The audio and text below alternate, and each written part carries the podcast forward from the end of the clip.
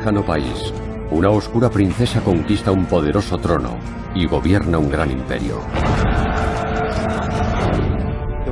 La forma en la que Catalina llega a reinar en la corte rusa es como un cuento de hadas, pero un cuento con muertes, con asesinatos. Nacida sin privilegios, tuvo que conspirar y seducir para llegar a lo más alto en una corte despiadada. La envidia, el resentimiento y la rebelión amenazaron con derribar su imperio. El tumultuoso reinado de Catalina la Grande. Iconos del poder. La princesa loca por el poder. En el turbulento e incierto mundo de la realeza rusa del siglo XVIII, la corona es un premio peligroso, difícil de conseguir y aún más difícil de conservar. Nadie sabe esto mejor que la emperatriz reinante de Rusia, Isabel Petrovna Romanova. Isabel gobierna un vasto imperio. Un hogar para un puñado de ricos y privilegiados y un auténtico campo de esclavos para millones de desdichados. Hombres y mujeres pueden ser comprados y vendidos como ganado, y su única razón de existir es servir a la voluntad de la corona.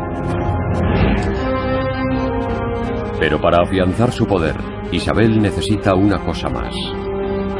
Un heredero. La bebedora emperatriz no tenía hijos propios. Isabel comprendió enseguida que le sería muy beneficioso designar a su heredero y empezar a pulirlo. Así que hace llamar a su sobrino que vivía en Alemania y lo nombra su sucesor, otorgándole el título de Gran Duque Pedro. Ahora necesita encontrar una novia para su sobrino, una joven que pueda producir la siguiente generación de los Romanov. En el invierno de 1744, Isabel invita a Rusia a una princesa alemana de 14 años. La joven, destinada a cambiar el mundo tras convertirse en Catalina la Grande, entra en la historia. La princesa pertenece a la baja nobleza y ni siquiera es rusa.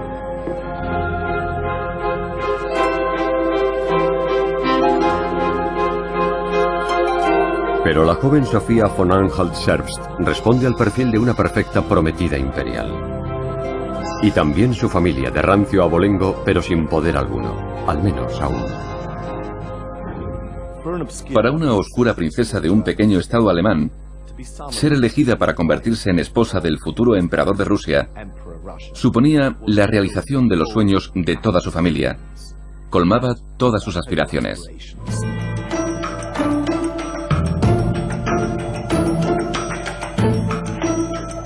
Pero sus sueños imperiales tienen un precio. Un bufón inmaduro por marido, el príncipe heredero de Rusia, el gran duque Pedro. Pedro nació y creció en el ducado alemán de Holstein. A sus 16 años desprecia los libros, la política y a la propia Rusia.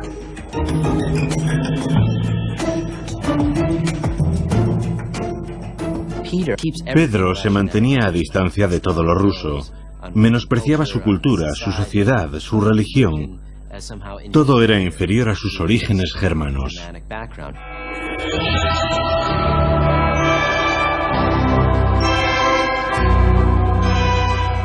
Aparte de su origen germano, el príncipe y la princesa no tienen nada en común.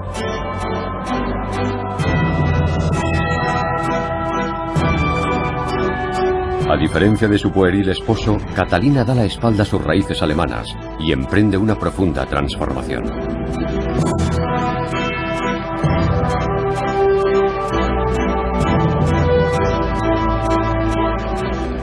Catalina aprende el idioma, se convierte a la fe ortodoxa y aprende sus costumbres para convertirse en cierta forma en rusa.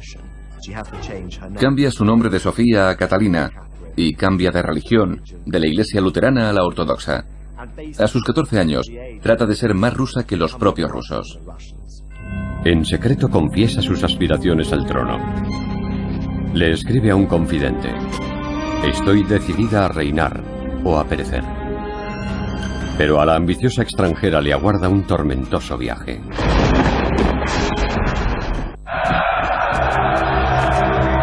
En la capital del reino, San Petersburgo, el poder que marca la diferencia es el de la Guardia Imperial. Nadie llega al trono o se sienta en él por mucho tiempo sin la fuerza de las armas de la poderosa Guardia.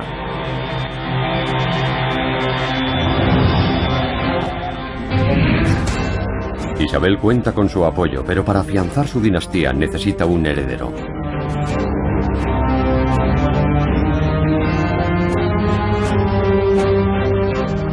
Y la labor de la antigua princesa alemana, ahora la gran duquesa Catalina, será proporcionárselo. Catalina está ansiosa por cumplir todas sus obligaciones en todos los ámbitos, incluido el lecho imperial. Pero su marido no está muy interesado en las obligaciones del matrimonio. Prefiere entretenerse con sus soldados de juguete.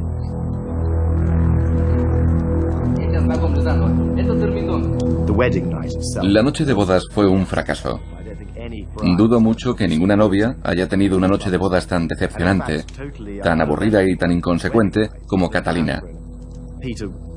Pedro no tomó su virginidad, no hizo el amor con ella y demostró un absoluto desinterés en su esposa como mujer. Tras siete años de matrimonio, Catalina no consigue quedarse embarazada.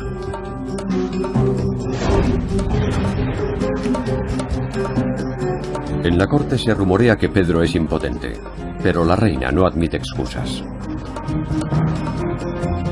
Isabel decidió que era una buena idea iniciar a Catalina en los asuntos del sexo y le permitió tener un amante o dos. Un joven aristócrata, Sergei Saltikov, era miembro de su séquito. Tuvo una aventura con la gran duquesa y recibió autorización de la reina para fecundar a esta y proporcionarle un heredero. Poco tiempo después, Catalina encuentra un nuevo amante. Su propio marido. Tras siete años, Pedro y Catalina por fin consuman su matrimonio. A pesar de que en la corte todos saben que Catalina tiene un amante, deciden guardar las apariencias y proporcionar pruebas de su castidad. Una sirvienta entrega a la emperatriz Isabel supuestas pruebas del lecho nupcial, de forma que Catalina pueda hacer pasar por hijo legítimo de su esposo el hijo que tenga.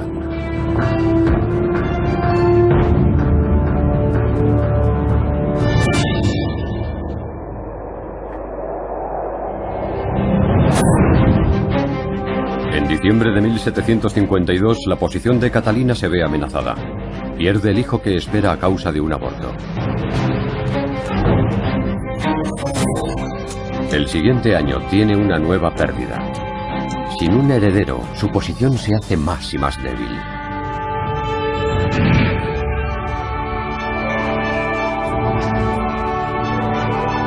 Por fin, el 20 de septiembre de 1754, Catalina da a luz al heredero del trono de Rusia.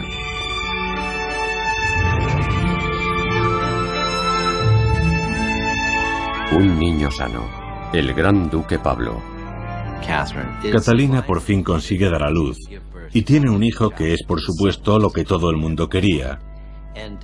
Pero en vez de ser abrazada por la emperatriz Isabel o abrazada por su marido, el gran duque, entran inmediatamente y le arrebatan a su hijo Pablo de los brazos. Fue repugnante. La dejaron sola, sin nadie que cuidara de ella durante horas.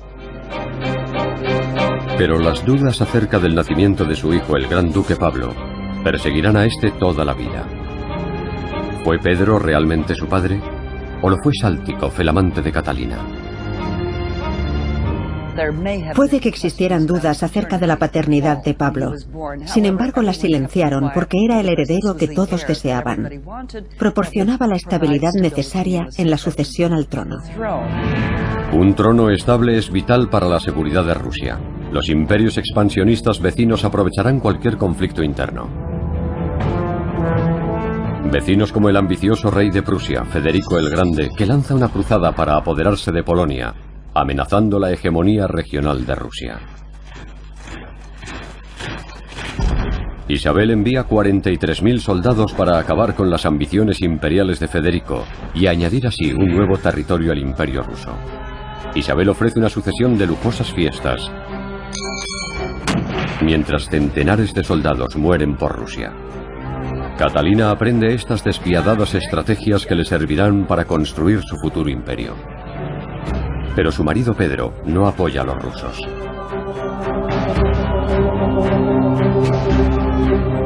Pedro idolatra al enemigo de Rusia, Prusia, y a su germánico rey Federico. Y extrae sus ideales militares e incluso su forma de vestir del estilo alemán.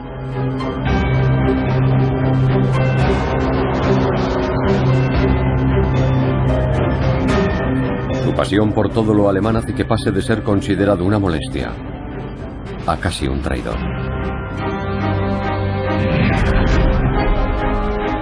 Entre aquellos que desprecian al gran duque Pedro hay dos veteranos de la guerra en curso, los hermanos Orlov, Alexei, el de la cicatriz en el rostro, y su hermano mayor, Grigori, general del ejército ruso. Grigori era un verdadero héroe ruso, herido en batalla. Y era uno de los cinco hermanos que dirigían el regimiento de la Guardia Imperial. La Guardia Imperial decide quién se sienta en el trono de Rusia.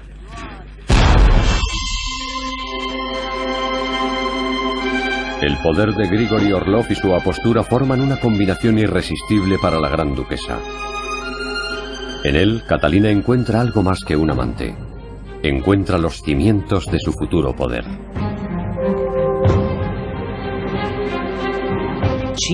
Ella sabe que necesita establecer alianzas, que se encuentra sola y sin nada a lo que aferrarse, ya que la relación con su marido es cada vez peor. Necesita encontrar aliados políticos que puedan defenderla si su esposo, el gran duque, decide darle la espalda. Pero existe otra amenaza para la corona rusa. La que representan todos aquellos obligados a luchar en las guerras imperiales, especialmente los legendarios cosacos del sur.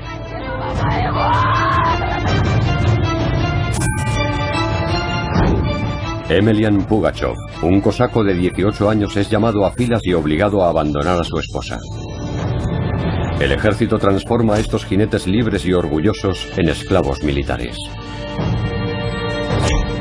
Su propio oficial le inflige sus primeras heridas de guerra, por no haber podido evitar el robo de un caballo. La brutalidad del ejército alimenta la rabia de los campesinos por toda Rusia. Pero son los latigazos a este adolescente los que canalizarán la ira del pueblo, en un ataque que minará los cimientos del imperio.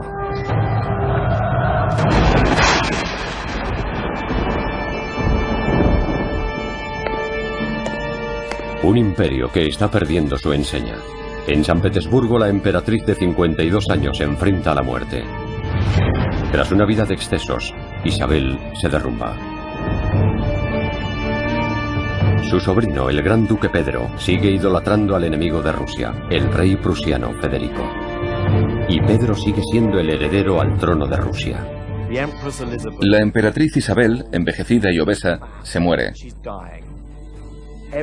Todos piensan en la sucesión y en la terrible perspectiva de que el alemán Pedro se convierta en el emperador de todos los rusos.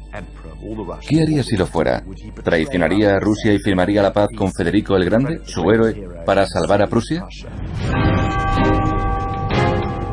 El día de Navidad de 1761 muere Isabel Petrovna, la emperatriz de Rusia. La gran duquesa Catalina sueña con arrebatarle el poder a su marido, el germanófilo gran duque Pedro. Pero de momento se muestra cauta, y la corona pasa pacíficamente al, en apariencia, desventurado heredero, el nuevo emperador, el zar Pedro III. En cuanto sube al trono, Pedro deshace los avances de seis años de guerra. Las tropas rusas tienen a Prusia y a Federico el Grande al borde de la derrota. Pedro declara una tregua y ofrece al enemigo de Rusia un generoso acuerdo de paz. Incluso devuelve los territorios conquistados. Ofende a todo el ejército, a los héroes de la Guardia Imperial, a los hermanos Orlov. Todos desean que Catalina le suceda en el trono. Grigory Orlov y sus hermanos son cruciales para la seguridad de Catalina, ya que la relación con su esposo iba empeorando rápidamente. Ellos eran sus protectores y a la vez sus conspiradores. Cuando Pedro III ofende a toda la sociedad rusa influyente, firma su sentencia. La Guardia Imperial intentará que Catalina se haga con el poder. El nuevo emperador exhibe abiertamente a su amante en la corte, poniendo aún más distancia entre él y Catalina. Su relación se ha deteriorado mucho y comienza a correr el rumor de que Pedro tiene planes para Catalina que planea recluirla en un convento. Los hermanos Orlov cuentan con el apoyo de la Guardia Imperial. Y con un imbécil en el trono, se preparan para dar un golpe de Estado en nombre de Catalina. Es un juego mortal. Si luchas por el poder y pierdes, las consecuencias son terribles. El riesgo es muy grande. Si ganas, lo ganas todo. Pero si pierdes, significa el destierro, el exilio y perfectamente puede significar la muerte. El 28 de junio de 1762, la policía de Pedro detiene a un colaborador de los Orlov. Alexei cabalga hasta la mansión de Catalina para advertirle de que su plan podría haber sido descubierto.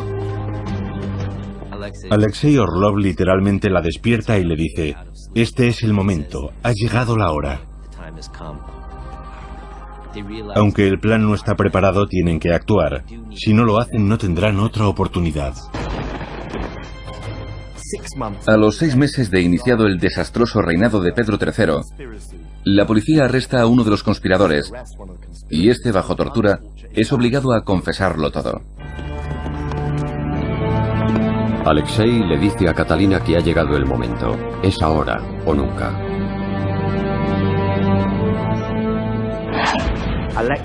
Alexei irrumpe en su villa y le dice, despierta, tenemos que tomar el poder ahora. Si no lo hacemos ahora mismo, moriremos ahorcados.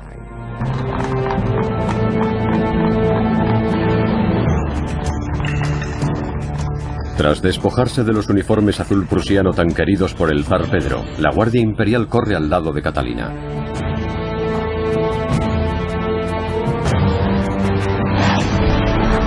Ataviada con ropajes militares, Catalina está lista para apoderarse de la corona.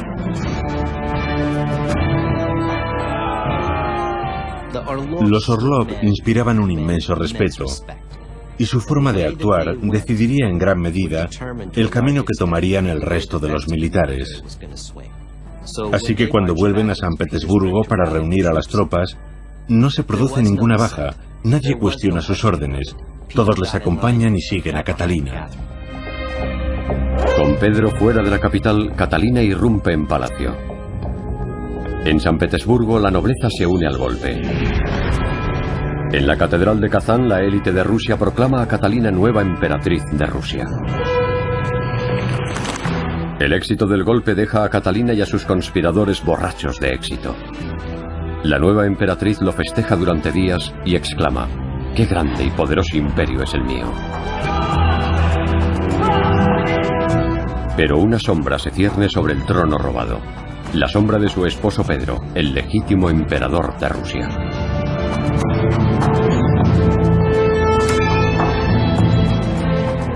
Después del golpe, Pedro permanece confinado en un palacio de las afueras esperando su destino.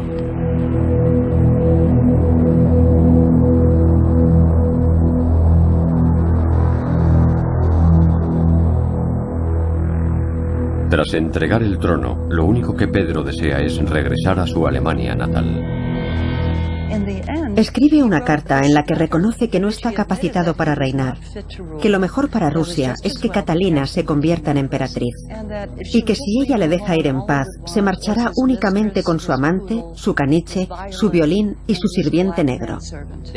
Llega a suplicar, dejadme volver a Alemania, Permaneceré callado y no volveréis a saber nada de mí.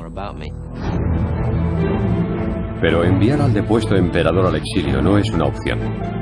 Catalina sabe que una vez en Europa, Pedro atraería a la oposición y podría regresar para reclamar su trono. Los hermanos Orlov conciben una solución más permanente. Podemos imaginar a Catalina de vuelta en palacio, sentada con los hermanos Orlov en torno a una mesa intentando encontrar una solución. ¿Qué hacemos con Pedro? Y podemos imaginar a los Orlov diciendo, bueno, podría tener un accidente. Y podemos imaginar a Catalina diciendo, o tal vez sin decir una palabra, pero comunicándolo con gestos, que eso sería de su total agrado. Los detalles de lo que pasó están recogidos en una carta de Alexei Orlov a la emperatriz. Las cosas se nos fueron de las manos. Lamentablemente, el zar murió inesperadamente. Por lo que sabemos, fue estrangulado en una pelea entre borrachos con los hermanos Orlov. Sin embargo, la declaración oficial fue que había muerto de hemorroides, algo que por supuesto nadie creyó. El zar traidor ha muerto.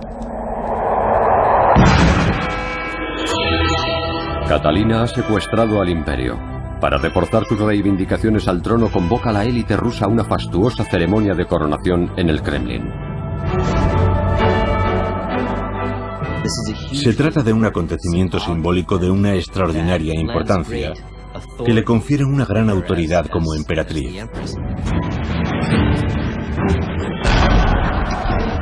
Puede que Catalina haya conseguido la corona, pero para conservarla necesitará algo más que el apoyo de unos cuantos amigos en la Guardia Imperial.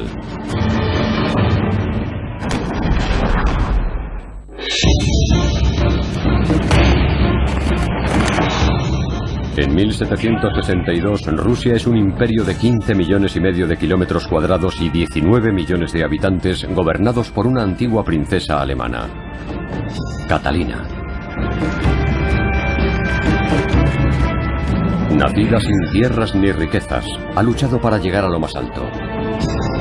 Ahora reina sobre Rusia como la emperatriz Catalina II. Catalina reescribe el código legal ruso. Convierte San Petersburgo en una capital de primera categoría, llenando su palacio con obras de los más grandes artistas europeos. Y cultiva la amistad de escritores como Voltaire y Diderot, los precursores de la Ilustración. Con el tiempo, logra convertirse en un poder destacado en Europa. Catalina era una experta en los juegos de poder. Comprende que en el siglo XVIII europeo los monarcas eran calificados de ilustrados si seguían ciertas políticas. La expansión de la nación, llevar a cabo un programa de reformas y apoyar e interesarse por las artes. Y ella cumplía esos tres objetivos muy muy bien, así que le fue fácil conseguir la adulación de sus contemporáneos. Los nobles terratenientes son quienes sostienen la corona, y la nueva emperatriz comprende la importancia de mantenerlos contentos. El poder de Catalina depende de la nobleza, y la nobleza la apoyará siempre que les deje hacer lo que quieran con sus propiedades y con sus siervos. El sistema de servidumbre es la base del poder zarista y su fuente de riqueza. Los siervos son como esclavos, campesinos atados legalmente a la tierra y obligados a una vida de trabajos extenuantes, a causa de las deudas contraídas con los terratenientes. Cuando los nobles reciben nuevas tierras de la corona, los campesinos que viven en ellas se convierten en sus siervos. El sistema genera miles de esclavos y enriquece a unos pocos terratenientes. Era como la esclavitud en Estados Unidos. No había diferencias raciales entre propietario y siervo, pero por lo demás era casi idéntico. Los siervos también nutren las filas del ejército que Catalina necesita para la expansión de su imperio. La emperatriz sabe que la conquista de nuevos territorios es el criterio por el que se juzga a los soberanos rusos.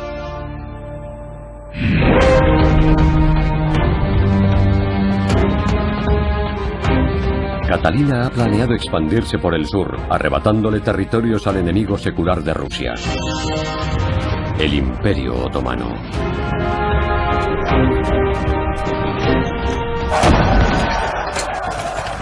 En 1768, Rusia choca con los turcos otomanos. Las escaramuzas en la frontera estallan en una guerra declarada. Si Catalina logra apoderarse de las costas del Mar Negro, habrá conseguido algo que ni siquiera Pedro el Grande pudo conseguir.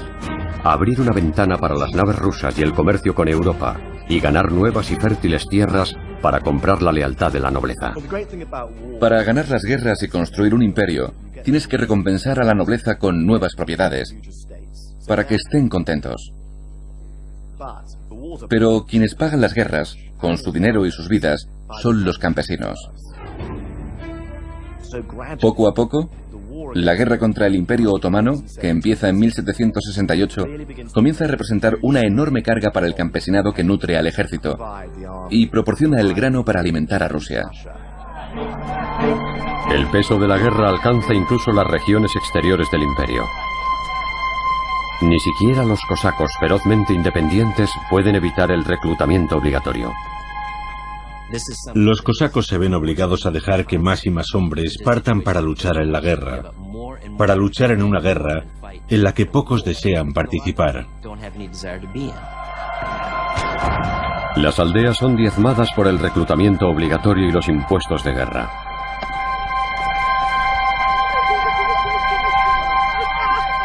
Para el pueblo ruso, las ambiciones imperiales de Catalina solo significan hambre, tribulaciones y muerte.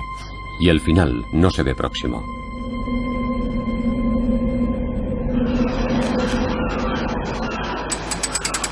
En mayo de 1770, la flota rusa del Báltico, tras rodear toda Europa, sorprende a la armada turca en la bahía de Chesme.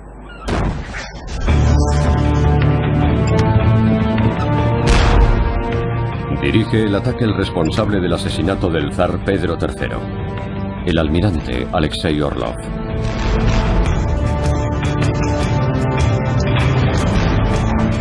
Orlov lanza cinco naves cargadas de bombas incendiarias contra la desprevenida flota turca.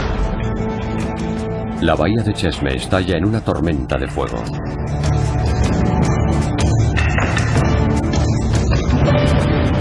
La derrota paraliza a los turcos. Las victorias en tierra firme amplían el poder ruso hasta las fronteras del estrecho del Bósforo.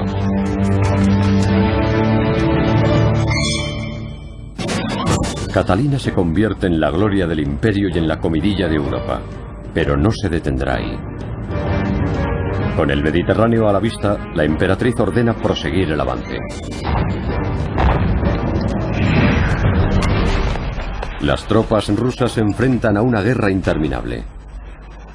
Los soldados, desesperados, buscan una forma de escapar.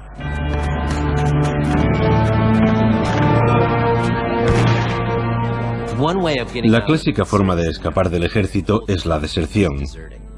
Y eso es lo que empieza a pasar.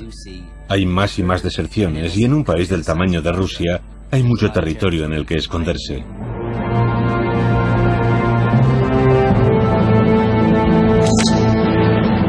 Uno de esos desertores es el cosaco Emelian Pugachov.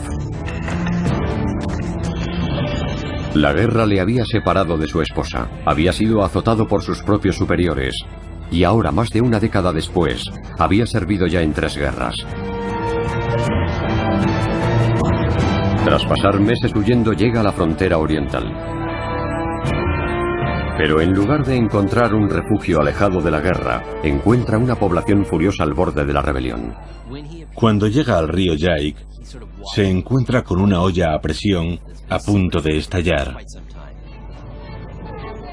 El lujo y el esplendor en el que viven Catalina y su corte y un reducido número de aristócratas solo es posible gracias al sudor y las privaciones de millones de campesinos, millones de hombres y mujeres a los que privan de casi todo el fruto de su trabajo. El castigo reservado a aquellos que se atrevían a protestar, incluidos los cosacos del Yaik, era inmediato.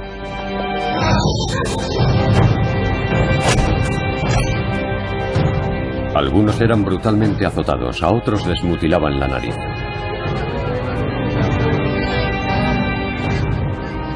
Las humillaciones y brutalidades alimentan la rebeldía contra el régimen. El disidente cosaco Emilian Pugachov añade una incendiaria chispa de ingenio a la volátil mezcla.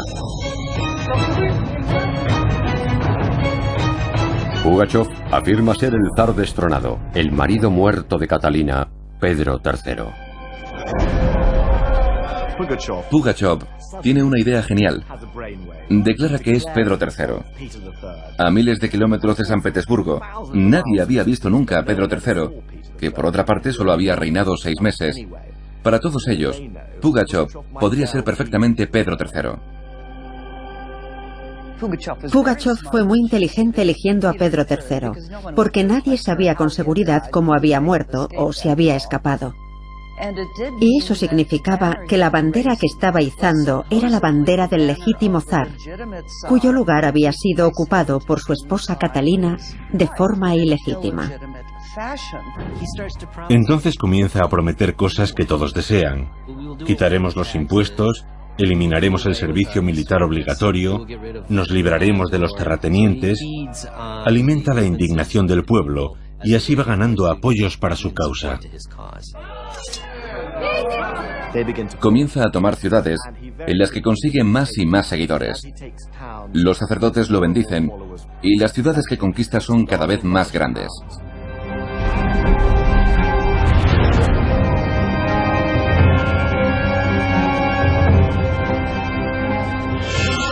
A más de mil kilómetros de distancia en San Petersburgo, Catalina ignora la amenaza que se acerca desde la frontera.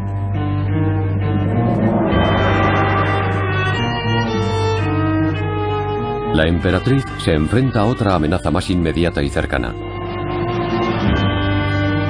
Su hijo de 19 años, el gran duque Pablo, busca aliados dentro de la Guardia Imperial. Quiere la corona ahora, no en el futuro. Él era el legítimo zar. Si ella le admitía en el consejo, si le hacía zar corregente, perdería el poder para siempre. Porque él era el legítimo heredero. Catalina contraataca. Esgrime su autoridad ante su hijo casándolo con una princesa alemana y desterrando a Siberia los guardias desleales. Aún así, Pablo sigue dispuesto a reclamar sus derechos de nacimiento. Grigori Orlov, el amante de Catalina, también ha traicionado su confianza. Orlov es sorprendido con otra mujer y su única misión política conseguir un tratado de paz con los turcos termina en fracaso. La guerra sigue desangrando al imperio, tanto en dinero como en hombres.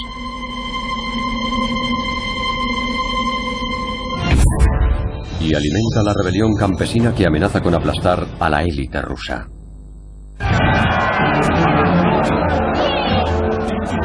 El hombre que dirige esa rebelión, Pugachev, afirma ser la reencarnación vengativa del zar asesinado Pedro III. En 1773 publica un manifiesto. Viene a traer a los campesinos tierras y libertad, a liberar a los siervos. Son palabras que el pueblo espera oír desde hace generaciones. Una revolución rusa ha comenzado. Las fuerzas de Pugachev son ya un ejército de miles de campesinos y fácilmente se apoderan de ciudades desprevenidas por todo el país. Cuantas más plazas toma, más escuadrones de soldados derrota. Cuanto más crece su prestigio, más seguidores tiene. Cuantos más cañones captura, más se extiende la rebelión. Existe cierta forma de ira ciega que es comprensible. Cuando un trabajador de una fábrica de armamento del sur de los Urales decide unirse a Pugachov, está pensando, ¿vamos a derribar el imperio? ¿Vamos a derrocar a Catalina la Grande? O tal vez piensa, estoy harto de ir a trabajar todos los días, harto de pagar impuestos, quiero más vodka y quiero vengarme de los terratenientes y de los jefes. Pugachov posee en ese momento, por un lado, una especie de extravagante gloria, pero por otro es la imagen de la barbarie, la sordidez y el caos. Cometen asesinatos, violaciones, las ciudades son saqueadas y destruidas. Pugachov abusa de cualquier joven de la nobleza que pueda capturar. Lo que comenzó siendo una revuelta campesina se convierte en un aterrador circo de matanzas. Lo observan todo desde miles de kilómetros de distancia, desde esas anárquicas tierras fronterizas. Ven a San Petersburgo como un mundo distante y corrupto, lleno de extranjeros, y gobernado por una diablesa alemana asesina de esposos.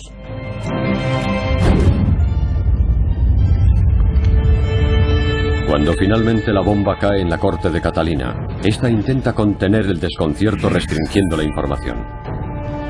Impone la censura informativa. Durante meses, solo los más próximos al trono conocerán el alcance de la revuelta. Los soldados imperiales persiguen a Pugachev durante el invierno. Con su ejército atado por la guerra contra los turcos, Catalina solo puede enviar a pequeñas fuerzas para controlar las fronteras. Cuando las tropas sofocan la revuelta en un lugar, los leales a Pugachev golpean en otro rincón del imperio.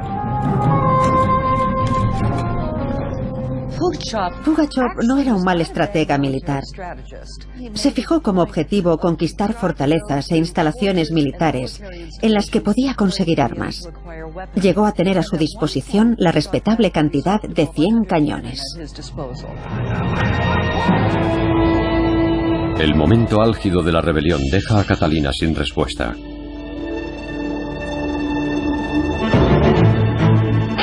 Catalina necesita un aliado, un militar con experiencia en quien poder confiar.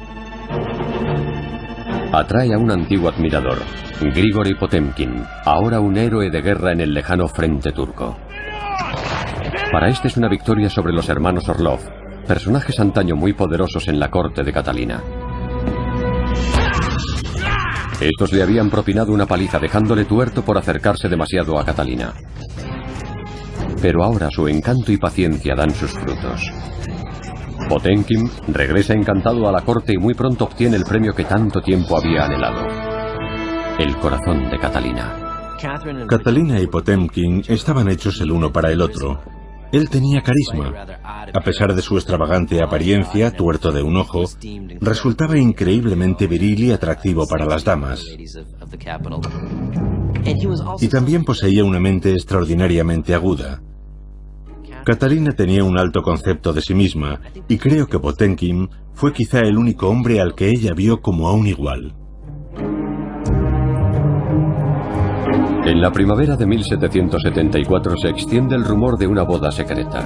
Potenkin empieza incluso a compartir los poderes del trono. Juntos planean estrategias para el bien del imperio. Con dos frentes abiertos, la guerra con Turquía y la revuelta de Pugachev, Potenkin insta a Catalina a poner fin a la guerra. Si sus generales consiguen negociar la paz, dispondrán de más tropas para aplastar la rebelión en el interior del país.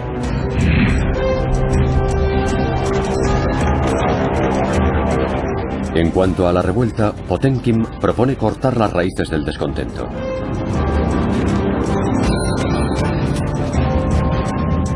Para ello establece una base de operaciones en la ciudad más importante de la Rusia oriental, Kazán.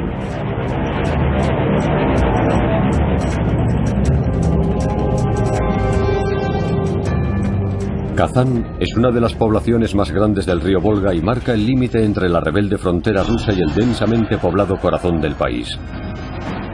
Desde este punto estratégico, las fuerzas de Catalina planean organizar su defensa. El 12 de julio de 1774, Pugachev lanza su ataque sobre Kazán. Si la ciudad cae, su siguiente objetivo será la joya del imperio, Moscú. Ha dejado de ser una pequeña rebelión campesina, algo muy habitual en Rusia, para convertirse repentinamente en una rebelión que amenaza Moscú, la antigua capital. En torno a la estratégica fortaleza de Kazán, la revuelta estalla en una guerra de clases. Durante dos días los rebeldes avanzan hacia el centro de la ciudad saqueando una a una las casas de la nobleza. Quemaban las casas, robaban, mataban al señor, violaban a las mujeres, los mataban a todos y seguían adelante. Era la imagen de la barbarie y el caos. Un hecho aterrador que sembró el pánico entre toda la sociedad aristocrática.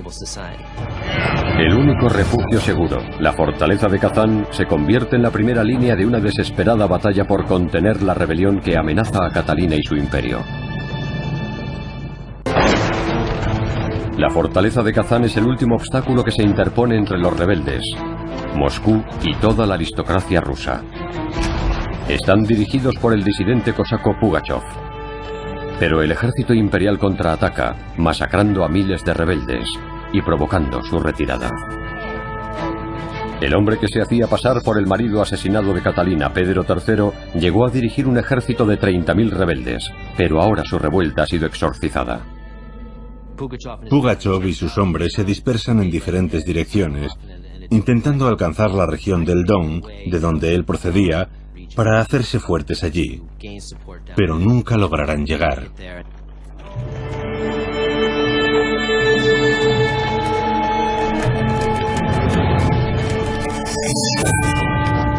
Catalina pone precio a la cabeza de Pugachov, una recompensa de 10.000 rublos.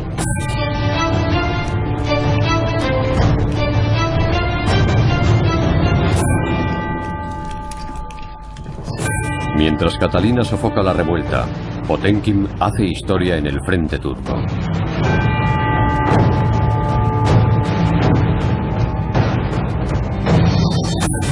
El general ruso fuerza a los turcos a firmar un tratado de paz, poniendo fin a la costosa campaña turca de Catalina. Ahora, los únicos enemigos que quedan por abatir son Pugachov y los débiles rescoldos de su rebelión.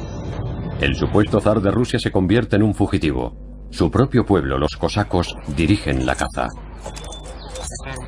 La recompensa es una tentación demasiado grande. Todos comprenden que su momento ha pasado y es traicionado por sus propios seguidores.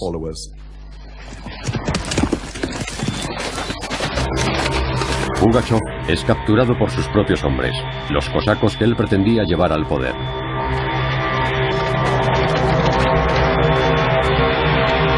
El 15 de septiembre, un año después de que estallara la rebelión, entregan al líder rebelde.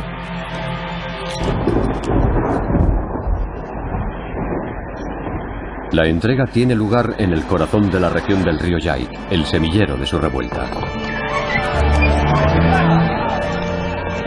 En vez de marchar sobre Moscú a la cabeza de su ejército, Pugachov es conducido al Kremlin en una jaula.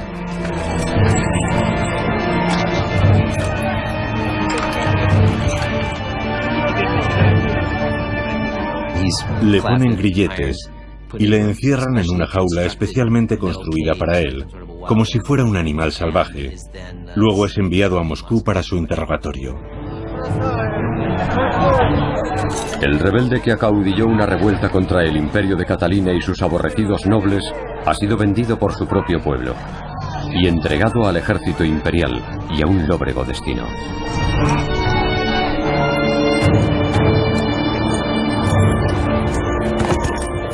Mientras, por todo el país los terratenientes se toman la justicia por su mano, asesinando a los campesinos que apoyaron la revuelta.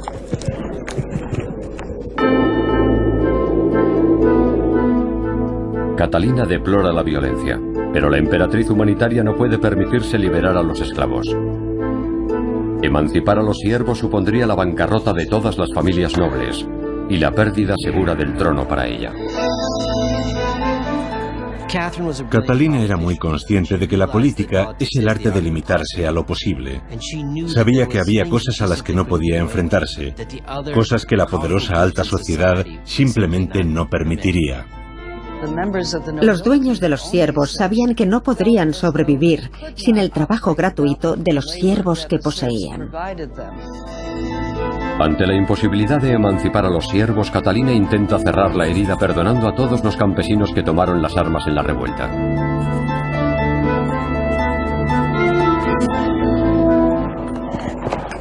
Los mensajeros llevan su proclamación de amnistía por todo el país, prohibiendo las represalias y perdonando a todos los que se sumaron a la rebelión.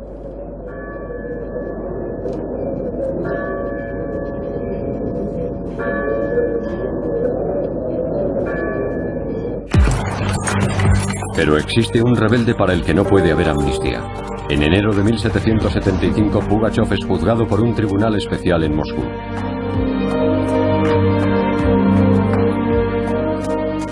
su condena está garantizada. La sentencia es la que se reserva a los traidores. Será ahogado y descuartizado.